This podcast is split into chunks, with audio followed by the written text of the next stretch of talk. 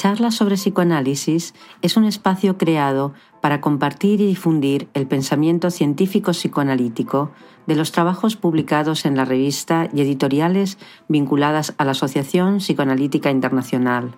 Escuchar de viva voz las palabras de sus autores relanza la curiosidad por profundizar en el rico pensamiento psicoanalítico en todo el ámbito internacional. Este podcast ha sido creado y editado por Gaetano Pellegrini y su introducción traducida y leída por Ana Martín Solar.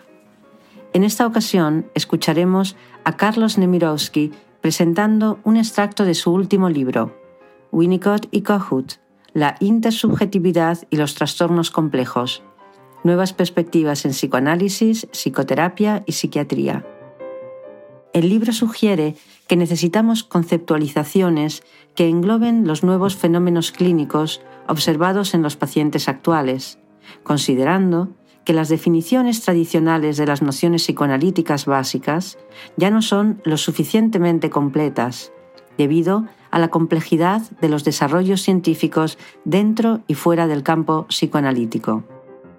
Desde esta perspectiva, la práctica clínica con pacientes complejos puede beneficiarse particularmente de las ideas de Winnicott y Kohut, ya que para estos autores cada paciente es único y están en contacto directo con los hechos empíricos. Carlos Nemirovsky es analista didacta, supervisor y presidente de la Asociación Psicoanalítica de Buenos Aires. Es profesor de psicoanálisis en el Instituto de Salud Mental miembro de pleno derecho de la API y miembro de la Asociación Internacional de Psicoanálisis y Psicoterapia Relacional. Es autor de numerosos artículos y libros y ha publicado en la revista de psicoanálisis de Apteva y de forma online en aperturas.org y en psicoterapiarelacional.es.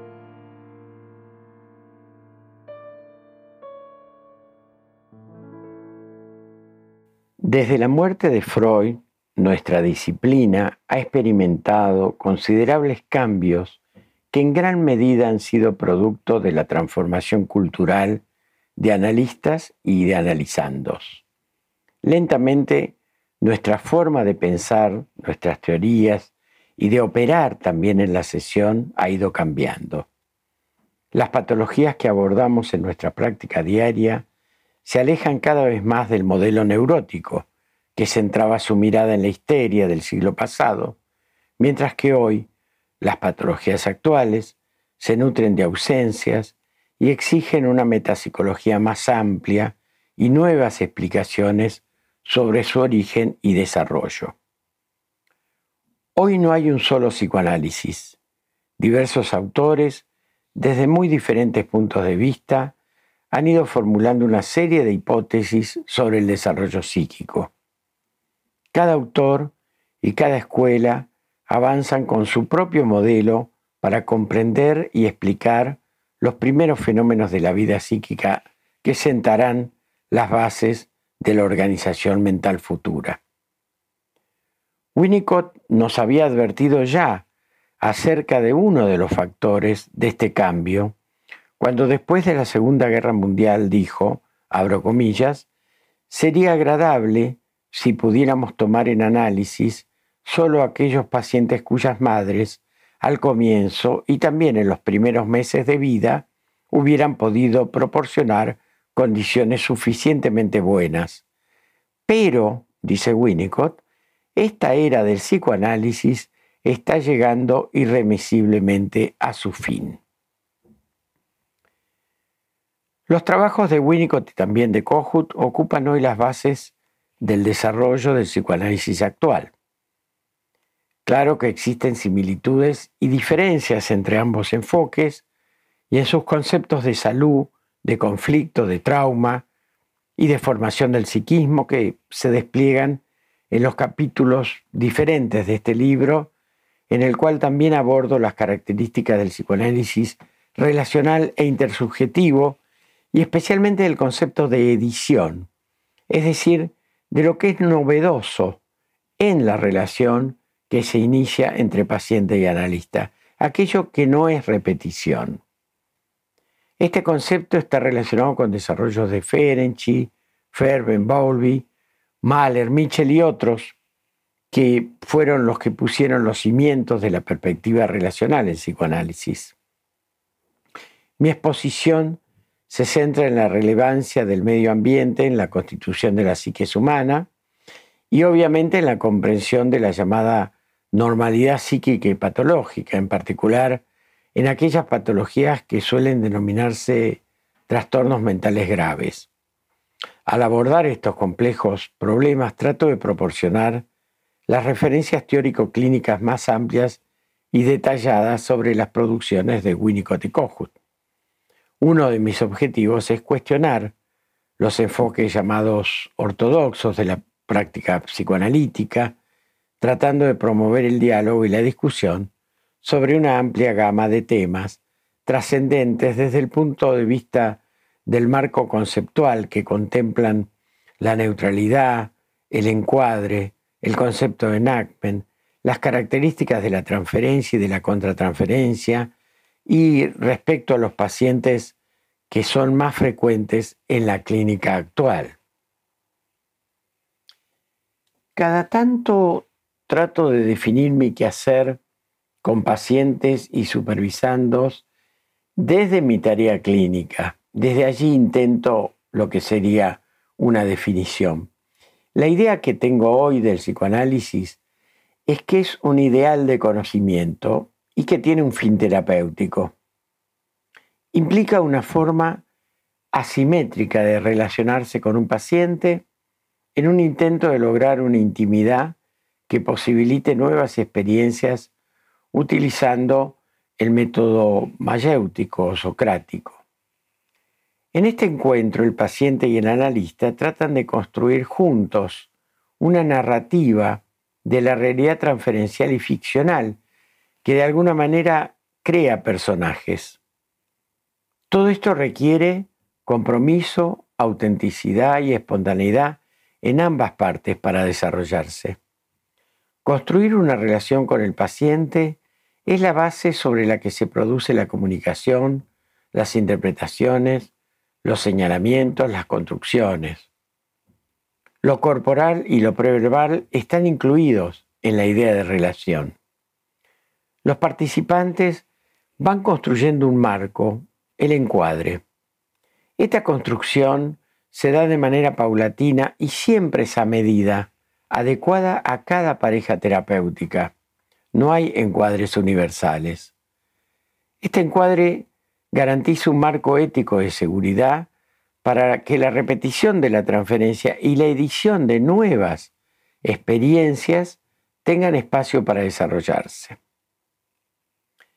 Se intenta un acercamiento íntimo con el paciente, es decir, estar en sintonía emocional con él para que los dos juntos, a pesar de las resistencias de ambos, podamos cuestionar la narrativa del paciente en el diálogo que se desarrolla entre ambos. El libro también intenta analizar las características de nuestra tarea actual y lo hace teniendo en cuenta las siguientes preguntas. ¿Qué tenemos en común los analistas? ¿Es probable o posible caracterizar psicopatológicamente a nuestros pacientes con los modelos que tenemos a nuestra disposición? ¿O debemos recurrir a denominarlos de manera genérica, pacientes complejos, críticos o aquellos donde hay una dificultad para conectar?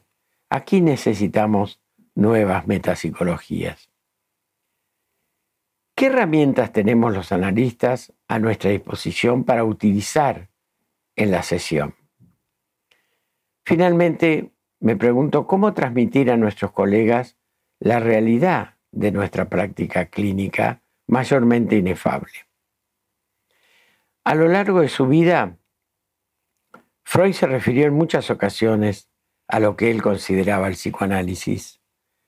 Este concepto fue cambiando a medida que adquiría mayor experiencia clínica, como cabría de esperar de un pensador revolucionario y sensible a los cambios. Pero también incluyeron la dimensión política del movimiento psicoanalítico, además de estar influenciados por los cambios contextuales que tuvieron lugar en Viena en el periodo de entreguerras. Por esta razón, no todas las definiciones de Freud fueron similares.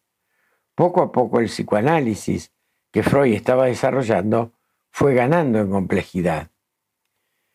Y hoy en día los analistas a menudo discutimos qué es lo que hacemos en nuestras consultas, cómo trabajamos, tratando de averiguar qué hacemos, qué cambia y qué cura. Continuamente nos preguntamos qué es lo constante en el psicoanálisis.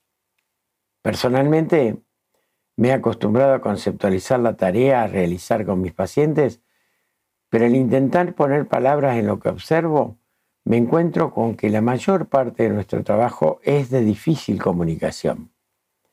Constituye un relato, una ficción de un caso.